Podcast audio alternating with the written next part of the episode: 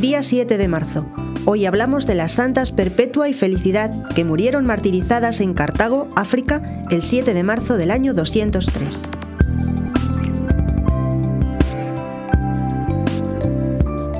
Perpetua era una joven madre de 22 años que tenía un niño de pocos meses.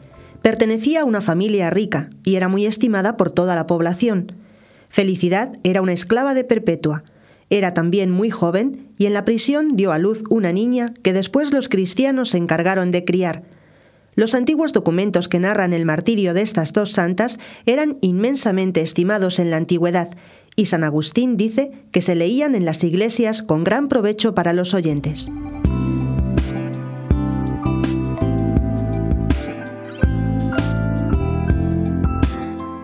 El año 202, el emperador Severo mandó que los que siguieran siendo cristianos y no quisieran adorar a los falsos dioses tenían que morir.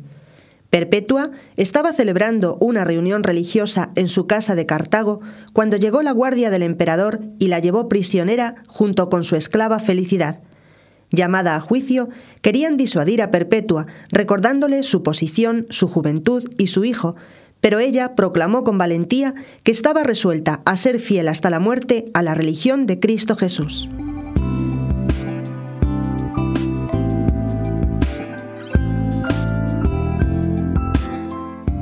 Aquella noche los cristianos rezaron con fervor para pedir que se le adelantase el parto a Felicidad, pues ella también quería ser mártir y las leyes impedían matar a las mujeres en cinta.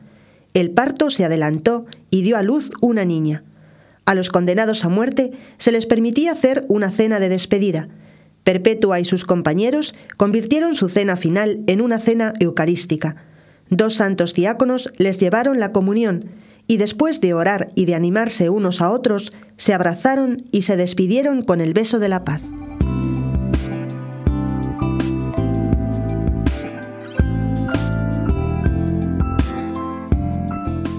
Perpetua y Felicidad bajaron a la arena y les soltaron una vaca que las corneó sin día.